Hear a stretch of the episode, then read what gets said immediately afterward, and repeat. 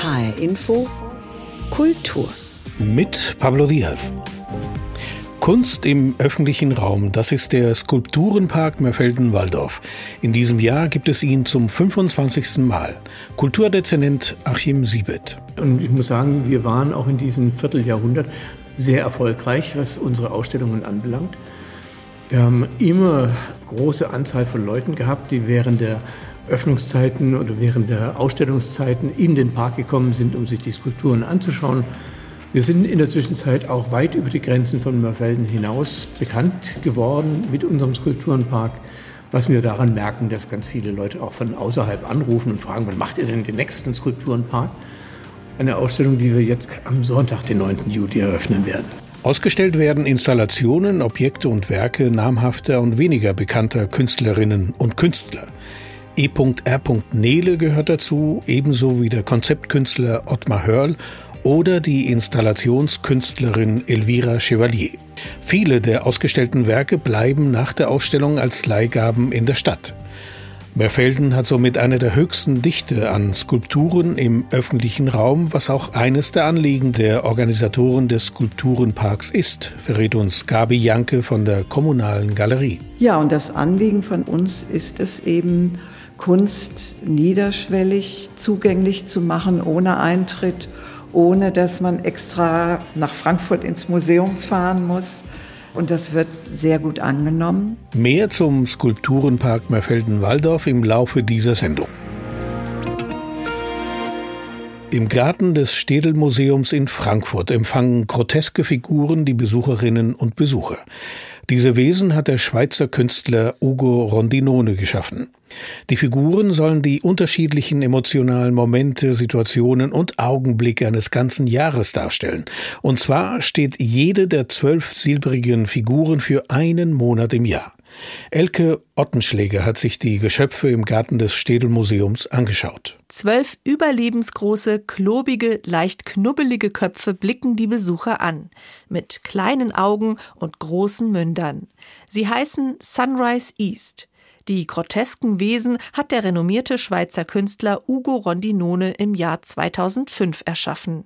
Svenja Grosser ist die Kuratorin der Ausstellung im Frankfurter Städel. Wir hatten im letzten Jahr in der Schönkunsthalle eine große Retrospektive des Künstlers, ungefähr vor einem Jahr, und haben uns da schon entschlossen, dass wir auch gerne hier im Städelgarten etwas machen würden und sind seitdem mit dem Künstler im Gespräch, hier diese Skulpturengruppe zu realisieren und freuen uns sehr, dass wir das in diesem Jahr endlich eröffnen können. Die meisten Köpfe haben eine ausgeprägte Mimik. Sie grinsen oder lachen breit, einer scheint fröhlich ein Liedchen zu pfeifen. Doch es sind auch Figuren mit nachdenklich wirkendem Gesichtsausdruck dabei. Sie laden ein, die Freuden und Widrigkeiten, eben alle Emotionen eines ganzen Jahres im Schnelldurchlauf zu erleben. Jede Skulptur steht für einen Monat des Jahres, hat dementsprechend auch den Namen Sunrise East January bis hin zu Dezember. Sie sind in Aluminium gegossen und stehen jede auf einem Betonsockel. Was auf den ersten Blick sehr metallisch kühl wirkt, ist beim genauen Hinschauen doch voller Leben. Die Skulpturen sind mit Fingerabdrücken des Künstlers übersät, die noch von den Tonmodellen stammen. Ugo Rondinone hat die Werke an sich in Ton modelliert und dann werden die Werke wiederum im Gussverfahren in Aluminium transferiert, sodass man jetzt noch den Werkprozess durch die Fingerabdrücke im Werk sehen kann. Es ist schwer beim Anblick der Köpfe nicht an Comicfiguren zu denken oder an Emoticons, die einen großen Teil unserer heutigen Smartphone-Kommunikation ausmachen. Im Jahr 2005, als Rondinone die Werkgruppe erschuf, waren sie noch nicht so geläufig. Doch dieser Blick in die Zukunft ist typisch für den Künstler, meint Svenja Grosser. Das Besondere bei Ugo Roninones Werken ist, dass sie, obwohl sie schon jetzt in dem Fall seit 20 Jahren existieren, nicht aus der Zeit fallen. Er schafft immer eine universelle Bildsprache. Und so können auch die Skulpturen heute noch ganz eigene Assoziationen und Merkmale erzeugen, zum Beispiel an Emoticons oder Memes erinnern, obwohl sie schon 20 Jahre alt sind. Gleichzeitig spannt er aber auch einen Bogen in die Vergangenheit. Dadurch, dass die Werkgruppe im Kreis angeordnet ist, liegt der Vergleich zu Stonehenge nahe, dem rituellen Steinkreis in Südengland aus der Jungsteinzeit. Auch das Maskenhafte, das die Köpfe ausstrahlen, wirkt archaisch. Ein wenig erinnern sie an die alten Steinköpfe der Polynesier auf der Osterinsel. Also Ugo Rondinone generell arbeitet in Werkgruppen und es gibt so auch die Gruppe der Masken. Das heißt, das ist schon ein gängiges Motiv in seinem Werk, was seit 2003 Einzug in sein Övre gefunden hat. Damals noch mit sehr kleinen Masken, die noch an der Wand hingen und jetzt sind es diese sehr monumentalen Köpfe. Das heißt, die Masken beschäftigen ihn schon seit 20 Jahren. Archaisches trifft auf zeitgenössisches, naturnahe Materialien treffen auf Metall. In Ugo Rondinones Schaffen geht es oft um Gegensätze, die miteinander in Verbindung gebracht werden. So auch Kunst und Gesellschaft. Rondinone stellt oft im öffentlichen Raum aus und möchte die Kunst so näher an die Menschen heranbringen. Er ist vor allen Dingen auch bekannt für seine Skulpturen im öffentlichen Raum, zum Beispiel für seine bunten Steinkombinationen in der Wüste Nevadas oder für monumentale Steinfiguren in New York vor dem Rockefeller Center oder auch für seine sogenannten Rainbows, die wir auch zuletzt mit einem Werk auf dem Dach der Schirn bewundern durften hier in Frankfurt. Wer sich von Ugo Rondinones Werkgruppe nun selbst ein Bild machen möchte, kann noch bis zum 5. November im Städelgarten vorbeischauen. Aus welcher Perspektive die Skulpturen am besten wirken, weiß Kuratorin Svenja Grosser. Also das Schöne bei Werken im öffentlichen Raum ist ja, dass man sie sich völlig frei laufen kann und auch so erschließen kann. Und genauso ist es auch bei den Werken von Ugo Rondinone. Aber ich würde empfehlen, einmal auf die Mitte des Hügels zu gehen und die Skulpturen von oben herab sich anzuschauen. Sunrise East heißt die Werkgruppe des zeitgenössischen Schweizer Künstlers Ugo Rondinone im Garten des Städelmuseums in Frankfurt. Die Ausstellung ist noch bis zum 5. November kostenfrei zu besichtigen. Namhafte und auch weniger bekannte Künstlerinnen und Künstler stellen seit 1998 im Skulpturenpark in Mörfelden-Walldorf ihre Werke aus. In diesem Jahr feiert diese Freiluftausstellung 25-jähriges Jubiläum. Organisiert wird sie von der Kommunalen Galerie und dem Sport- und Kulturamt der Stadt. Die Idee für einen solchen Park hatte der Mörfelder Künstler Otto Schaffner. Ich habe vor der Sendung mit Gabi Janke und Heiko Emmel von der Kommunalen Galerie gesprochen und habe sie gefragt, was die ursprüngliche Zielsetzung des Skulpturenparks war. Gabi Janke. Ich weiß es aus Erzählungen von Otto Schaffner, der im Urlaub irgendwo im Süden so einen Skulpturenpark gesehen hatte oder äh, eine Skulpturenreihe von einem Einzelkünstler.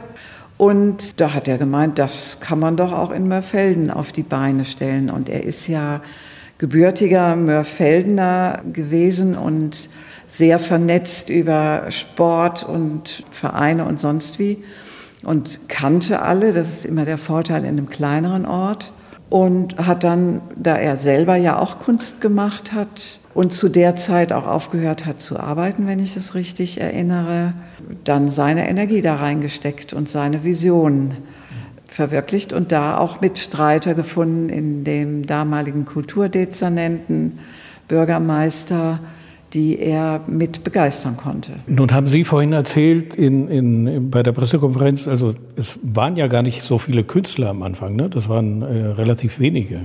Aber es war gleich die Ernele und die hatte damals ja schon einen hervorragenden Namen und keiner hat eigentlich geglaubt, dass man so jemanden einfach hier nach Waldorf einladen kann und der dann oder nach Mörfelden einladen kann äh, und der kommt dann oder sie kommt dann. Aber Otto hatte einfach ein unglaubliches Überzeugungsvermögen. Ja, der hat sie angesprochen und sie hat sich dann relativ schnell bereit erklärt und hat dann mit, man muss ja sagen, er war ja eher äh, Laie. Also es ist jetzt vielleicht, das soll jetzt nicht irgendwie despektierlich äh, wirken, aber im Vergleich zur Nele war der natürlich eine ganz andere Klasse, ja. Aber sie hat da trotzdem mitgemacht und ausgestellt. Und das war, glaube ich, auch am Anfang schon, die erste Ausstellung war ein Erfolg. Ja? Weil einfach so eine hochrangige Künstlerin da mitgemacht hat. Und dann wurde das zu einem, ich will nicht sagen Selbstläufer, aber natürlich hat man dann, ah, nächstes Jahr machen wir wieder sowas. Und dann hat sich das so äh, peu à peu entwickelt. Otto hatte, glaube ich, auch immer das Ziel, möglichst viele Künstler einzuladen. Das war irgendwie, er wollte den Park voll haben. Wir haben dann uns eigentlich in den letzten, letzten drei, vier Jahren eher auf, ich sag mal, zehn bis zwölf konzentriert, weil wir dann auch ja, zum Teil die ein bisschen lockerer stellen wollten. Schauen Sie, wenn Sie Künstler einladen, darauf, ob sie einen Bezug zur Region haben oder schauen Sie auf die Werke? Was ist so das Kriterium, um die einzuladen oder anzusprechen? Es gab dann irgendwann, ich weiß nicht genau wann, äh, ja eine richtige Ausschreibung und Künstler und Künstlerinnen haben sich beworben und dann wurde mit der Jury, das waren namhafte Galeristen aus dem Rhein-Main-Gebiet, wurden dann eben künstlerische Positionen ausgewählt und möglichst eine Mischung zwischen ganz unterschiedlichen, sowohl vom Material, Stein, Metall, Holz, Kunststoff, Installationen, eben eine Übersicht oder ein Spektrum moderner, abstrakter Skulpturenkunst. Das war eigentlich so die Intention. Und das hat sehr bald dazu geführt, dass es auch sehr viele Bewerbungen gab. In diesem Jahr feiert man ja oder feiern Sie das 25-jährige Jubiläum des Parkes. Was würden Sie sagen? Was ist das Besondere an der Tatsache, dass man Kunst nicht im Museum ausstellt, sondern draußen im Park, wo wirklich jeder vorbeigehen kann und sich das anschauen kann. Naja, dass eben jeder dran vorbeigehen kann, sich das anschauen kann. Was ich bemerkenswert finde, wenn man hier im Park ist, zu, also in der, in der Zeit, wo ausgestellt wird, findet man eigentlich immer Leute, die äh, gerade sich die Kunstwerke anschauen. Und wenn man die anspricht, dann äh, sagen, ja, wir sind jedes Jahr hier. Also äh, und übrigens, wir fahren gerade in Urlaub, wir kommen aus Nordhessen und wir fahren in Urlaub in Süden und wir fahren immer im Sommer am, in Mörfelden-Walldau vorbei und äh, schauen uns dort die Arbeiten an. Und das finde ich schon ganz besonders, dass es einfach auch so eine Magnetwirkung mittlerweile hat, auch auf die äh, Leute, die hierher kommen und sich das anschauen. Frau Janke, wie ist denn die Resonanz bei der Bevölkerung von Mörfelden-Walldorf? Ja, wir haben eine sehr gute Resonanz. Das sehen wir an den Fragebögen zum Publikumspreis. Die Anzahl derer, die dann eben ihre Stimme abgegeben haben, ist äh, kontinuierlich gestiegen. Daran kann man das richtig messen. Wir haben sehr viele Menschen, die ihre E-Mail-Adresse hinterlassen und dann den Newsletter der Kommunalen Galerie äh, bestellen. Das ist eine Zahl von zwischen 400 und 500, die regelmäßige Informationen wollen und von denen wir auch immer mal Rückmeldungen bekommen. Ja, und das Anliegen von Otto Schaffner und auch uns ist es eben, Kunst niederschwellig zugänglich zu machen, ohne Eintritt, ohne dass man extra nach Frankfurt ins Museum fahren muss. Und das wird sehr gut angenommen. Nicht zuletzt haben wir ja auch durch die dann hier von den Künstlern in Mörfelden zurückgelassenen Werke, die überall auf den Kreiseln und an Wegen, Fußwegen, Radwegen am Waldrand stehen. Ein hohes Spektrum an Skulpturen, die mal im Skulpturenpark ausgestellt wurden und für die es Leihverträge mit symbolischen Gebühren gibt, sodass wir eine Kommune mit einer sehr hohen Dichte an Kunst im öffentlichen Raum sind. Dazu muss man erklären, Sie versuchen, die Kunstwerke, die ausgestellt werden, dann irgendwann also auch zu behalten in der Stadt. Nicht zu kaufen, aber als Leihgabe dann zu behalten. Versuchen ist vielleicht das falsche Wort an der Stelle. Die Künstler und Künstlerinnen und Künstler sind zum Teil auch auf uns zugekommen, haben gesagt, also sie würden das, die Arbeit dann gerne hier lassen. Und dann hat die Stadt einen Ort gesucht, wo man sie gut aufstellen kann, wo sie prominent stehen können. Und dann hat sich halt eben über die 25 Jahre einiges angesammelt. Wenn man Kunst öffentlich aufstellt, ist das auch eine Frage der Sicherheit. Welche ja, Möglichkeiten haben Sie sozusagen auf die Kunstwerke aufzupassen, dass sie nicht zerstört werden? Wir haben da leider keine Möglichkeit, außer dass die Anwohner um den Park herum schon ein Auge drauf haben. Es ist ja jetzt schon eine Skulpturengruppe beschädigt worden und da haben wir von mehreren inzwischen die Nachricht bekommen. Ja, ganz kann man Vandalismus nie verhindern. Wir können keinen Wachdienst dahinstellen, das können wir schon gar nicht bezahlen. Die meisten Skulpturen sind so robust, dass sie einiges aushalten, also Stein, Stahl, auch Eichenholz kann schon ein bisschen was ab. Auch der große XXL Dürerhase von Ottmar Hörl steht halt da und ist robust. Also wir sind da immer Optimisten und hoffen, dass sich einfach die Kunst so präsentiert, dass auch eine Freude und gewisser Respekt entsteht beim Betrachten. Und das hat in den vergangenen Jahren auch ganz überwiegend funktioniert. Wir hatten vor drei Jahren, glaube ich, eine Arbeit von der Frau Menze-Kuhn hier stehen. Das war eine Art Zaun aus äh, Streifen von Rettungsdecken. Und diese Rettungsdecken, die sind ja auf der einen Seite silbern, auf der anderen Seite so golden beschichtet. Das hat sie in kleine Streifen geschnitten, so etwa fünf Zentimeter breit und da den Zaun mit bespannt. Das war natürlich ziemlich fragil. Und das hat sowohl vom, vom Wind so ein bisschen gelitten, und ich vermute mal, auch der eine oder andere hat dran gezupft. Insofern war das immer, hing da immer so ein paar Fetzen rum. Und dann haben Leute, die da spazieren gegangen sind, angefangen, die wieder zusammenzuknoten. Also haben das sozusagen wieder repariert. Und das war einfach ein guter Prozess. Ne? Also man hat dann über die äh, Ausstellungszeit gesehen, wie dieser Zaun sich verändert hat. Am Anfang noch ganz äh, klar strukturiert, klar. Und dann am Ende Knoten und wie geflochten und so weiter. Die Künstlerin hat dann aus der Sache noch ich sag mal, eine gute Idee draus gemacht und hat das gezeichnet. Ja, und das sind wirklich tolle Zeichnungen geworden, weil der Zaun halt eben nicht mehr so streamlined war, sondern halt eben ja plötzlich mit lauter Knoten und äh, Gewebe versehen war. Ja. Aus Anlass dieses 25-jährigen äh, Jubiläums gibt es ein Parallelprogramm. Es hat eigentlich, eigentlich äh, schon sehr lange immer wieder Veranstaltungen auch während des Skulpturenparks gegeben. Also der Marco Weil, ein Künstler hier aus Marfelden-Walldorf, der Performances macht, der ist schon sehr lange dabei und hat in der Zeit im Park eine Performance gemacht. Vernissage, Finissage waren auch immer natürlich Veranstaltungen, die da waren. Und vor drei oder vier Jahren haben wir dann gesagt, wir müssen mehr im Park veranstalten, um mehr Besucher hierher zu locken, die vielleicht nicht wegen der Skulpturen kommen, aber wegen Musik oder weil da was los ist, ne, um einfach dort ein breiteres Publikum zu erreichen. Und da haben wir begonnen, tatsächlich jede Woche dann freitags immer einen Programmpunkt zu machen. Insofern ist das dieses Jahr in der Tradition von den letzten drei, vier Jahren. Und besonders hervorheben würde ich, weil auch das mein Favorit ist, Art to Dance, eine Gruppe von jungen Balletttänzerinnen und Tänzern, die hier im Park die Skulpturen tänzerisch umsetzen und die wirklich sich auch inhaltlich mit den Arbeiten beschäftigen. Die kriegen, haben vorher das Programm bekommen mit der Beschreibung von den Arbeiten. Die haben Fotos von den Arbeiten. Die kommen auch noch mal her und proben hier. Das heißt, sie stimmen ihre Choreografie auf die Arbeiten ab und das ist, man kann wirklich sagen, fantastisch. Ja, ja mir geht es auch so, dass ich diese Art to Dance, weil das so was Besonderes ist. Also ich wüsste nicht, wo sonst in der Welt eine Tanzgruppe abstrakte Skulpturen interpretiert. Die stehen ja statisch da und diese Gruppe setzt das in Bewegung, in Mimik, in Gesten in Tanzfiguren um und also das ist schon was sehr Besonderes. Und die machen das sehr professionell und das in diesem Park auf dem verbrannten Gras, auf diesem leicht unebenen Boden, äh, das ist schon einfach was äh, sehr Faszinierendes. Was nicht heißt, dass nicht auch der Jazzabend sehr schön ist und die Büchnerbühne im Freien abends als Freilufttheater zu erleben also jedes hat seinen eigenen Charme.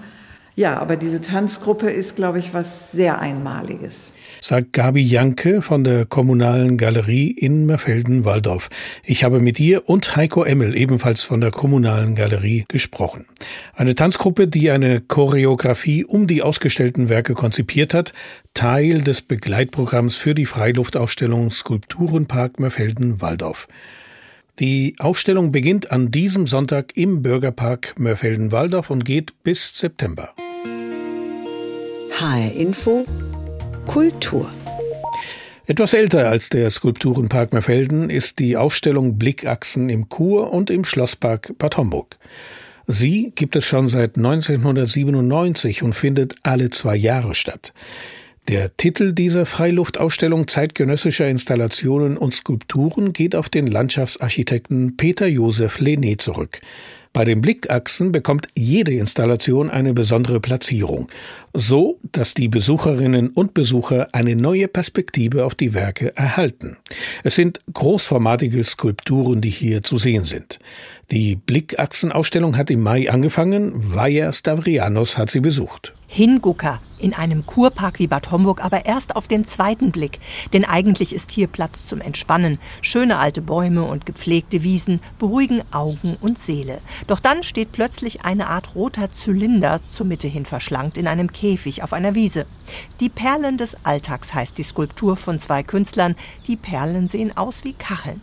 Co-Kurator Roland Nachtigeller vom Skulpturenpark Insel Hombruch in Nordrhein-Westfalen löst die Materialfrage auf. Erkennen Sie das, was das diesmal ist, woraus das gebaut ist? Das sind Autorücklichter, ganz genau. Winterhörbel sind eigentlich dadurch bekannt geworden, dass sie mit äh, leeren Getränkekästen ähm, Pavillons gebaut haben und haben diese Handschrift aus gefundenen und quasi in Serie hergestellten Materialien etwas zu bauen weiter fortgesetzt. Oft sind das begehbare Räume, Pavillons oder ähnliche Strukturen. Apropos gefundene Materialien. Einige Meter weiter auf diesem Parkweg steht ein übermenschengroßer Stapel Kartonagen. Heimatloser Monolith heißt das Werk von Sabine Groß. Eine Anspielung auf unser Konsumverhalten im Rausch der Online-Käufe? Vielleicht. Ja, wie soll man sagen, Wegwerfmaterialien, aber dann eben auch immer mit diesem Aspekt, dass sie nie das sind, was sie scheinen. Natürlich sind diese Kartons nicht aus Papier oder Pappe, sondern sie sind aus Gips. Also diese Frage eigentlich danach, was ist die Form und was ist die Realität ihres Materials, stehen bei ihr immer im äh, Mittelpunkt. Und auch Innen und Außen spielt bei den Blickachsen eine große Rolle. Nicht nur, weil das diesjährige Partnermuseum die Insel Hombruch ist. Dieser Skulpturenpark besteht aus Bauten, die sich als Skulptur verstehen und sie sind begehbar. Das Herz von Roland Nachtigeller schlägt also durchaus für solche Exponate wie die Trash Stones von Wilhelm Mund, die es buchstäblich in sich haben. Also er hat diese Steine, die ähm, man sowohl im Innen- als auch im Außenraum finden kann, immer weiter als Form entwickelt. Aber sie haben immer diese Spannung zwischen Innen und Außen, denn sie bestehen im Kern immer aus irgendwelchen Abfällen, oft auch giftigen und kontaminierten Abfällen, die dann eben durch diese äußere Form sehr klar versiegelt sind und damit auch quasi ähm, verschlossen werden und nicht mehr giftig sind. Viele Aspekte sind bei den Blickachsen erst auf den zweiten oder dritten Blick erkennbar, aber auch ohne stundenlang vor den Exponaten zu stehen, bekommt man einen Eindruck von etwas Neuem. Man wird durchgerüttelt, wie es Robert Nachtigeller formuliert. Die Auswahl der Kunstwerke für die Blickachsen hängt auch immer davon ab, welche Werke verfügbar sind, denn es sind ja keine Auftragsarbeiten, sondern bestehende Kunstwerke. Aber weil der Ruf dieser Skulpturenschau als hessisches Leuchtturmprojekt inzwischen auch weit ins Ausland ausstrahlt, ist Blickachsengründer und Kurator Christian Christian Scheffel auch ein bisschen stolz auf diese ungewöhnlichen Einblicke mitten in der Natur, bei der viele gerne ihre Werke präsentieren. Ich kann schon mit Stolz sagen, dass wir mittlerweile nicht mehr uns so schwer tun, die Künstler zu begeistern. Der Name ist da und wir haben eine tolle Homepage, ähm, wo jeder Künstler dann einfach mal schnell schauen kann, was so bisher geleistet wurde. Und selten wird abgesagt. Die Ausstellung Blickachsen im Kur- und Schlosspark in Bad Homburg, vorgestellt von Vaja Stavrianos. Sie geht noch bis zum 1. Oktober. Unser nächster Protagonist ist Maler und Bildhauer und er definiert sich selbst als Künstler der Unterwelt. Sein Name Anselm Kiefer. Kein gegenwärtig lebender deutscher Maler setzt sich in seinen Skulpturen und Gemälden so intensiv mit der jüngsten deutschen Geschichte auseinander.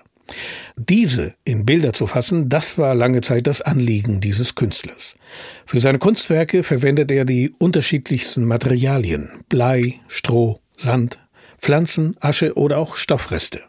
Jetzt hat Anselm Kiefer den Deutschen Nationalpreis erhalten. Barbara Kostolnik stellt den Maler und Bildhauer vor. Es ist die Wut, die ihn antreibt, die Wut über das allgegenwärtige Scheitern. Ja, ich bin oft wütend, ja, über meine Werke auch wenn man ihm das nicht sofort ansieht. Anselm Kiefer hat eher etwas von einem freundlichen Intellektuellen. Randlose Brille, dazu dieser charmante württembergische Zungenschlag, wenn er etwa seinen Galeristen um eine Auskunft bittet. Thaddeus, wie heißt der Orden, den ich in Österreich da gekriegt habe? Anselm Kiefer, gebürtiger Württemberger, eingewanderter Franzose, ist seit Januar 2018 auch österreichischer Staatsbürger. Ein politisches Statement? Nee, nee, nee, nee, nee, nee, nee, nee. Wie kommt es dann? Ich habe das nicht angestrebt, ne? aber das wurde mir an, wurde angeboten. Also die Österreicher waren da interessiert und dann bin ich Österreicher geworden. Ich habe ja fünf Kinder und zwei davon sind halb österreichisch. Wegen seiner jüngsten Frau, einer Österreicherin. Anselm Kiefer, geboren kurz vor Kriegsende am 8. März 1945 im Keller des Krankenhauses von Donaueschingen, wohnhaft unter anderem im Süden Frankreichs, ist neben Volker Schlöndorff der deutsch-französische Künstler schlechthin, ein Wandler zwischen den Welten Deutschlands und Frankreichs. Ein Brückenbauer? Ja, ja, ja. ja ich war ja schon äh, früh hier. Als ich 17 war, ich, war ich mal ziemlich lange hier, habe ich gereist hier und ich, ja, ich bin ja am Rand aufgewachsen, am Rand von so Frankreich. Ein wütender Weltbürger, dieser Anselm Kiefer, immer schon. Politisch, als er seine Karriere beginnt. Als 23-jähriger Student macht er den Hitlergruß zur Kunst, fotografiert sich in der Skandalpose, später malt er die Szene in Öl. Eine provokante Auseinandersetzung mit dem Nationalsozialismus und eine Antwort auf die Mao-Begeisterung seiner 68er Kommilitonen, für die er heftige Kritik erntete außer von Joseph Beuys, seinem Lehrer und Mentor. Als Künstler sucht er Antworten gegen die Sedimentierung der Erinnerung, ihr Versteinern. Alles Neue entsteht nur aus der Erinnerung. Erinnerung und Transformation. Kiefer ist ein künstlerischer Alchemist oder ein alchemistischer Künstler. Die Alchemie, schwarze Magie, Kabbala sind zentrale Elemente seiner Kunst. Und als zentrales Element der Alchemie wählt Kiefer Blei. Ich hatte in Deutschland im Odenwald so ein kleines Schulhaus, da habe ich gearbeitet und da war die, die Kanalisation kaputt. Und dann kam der, der Plummer und dann hat er den, dieses Bleirohr da rausgenommen und das hat mich sofort fasziniert. Und seit der Zeit äh, arbeite ich mit Blei. Sein Faible für Blei geht so weit, dass er das Dach des Kölner Doms aufkauft, als der renoviert wird. Bleiplatten aus mehreren Jahrhunderten. Kiefer verwandelt es auf seine Weise in Gold. Die Werke sind meist riesig, Bücher gerne in Blei gegossen, aber nicht nur, Landschaften, Collagen, kein Material ist vor Kiefer sicher. Als Kind wollte er Dichter werden, dass er bildender Künstler wurde, ist der dörflichen Einsamkeit geschuldet. Ich habe viel, als Kind schon viel gemalt. Da war ja nichts anderes, ne? Ich konnte mich nur selbst beschäftigen. Sein Werk wird heute hoch gehandelt. Kieferskulpturen schmücken die Museen der Welt. Massiv, machtvoll, wütend. Anselm Kiefer hat den Deutschen Nationalpreis erhalten. Barbara Kostolnik stellte das Werk und den Maler vor. Und soweit die Kultur in HR Info. Diese Sendung finden Sie online auf unserer Homepage hrinforadio.de und in der ARD Audiothek. Mein Name ist Pablo Diaz.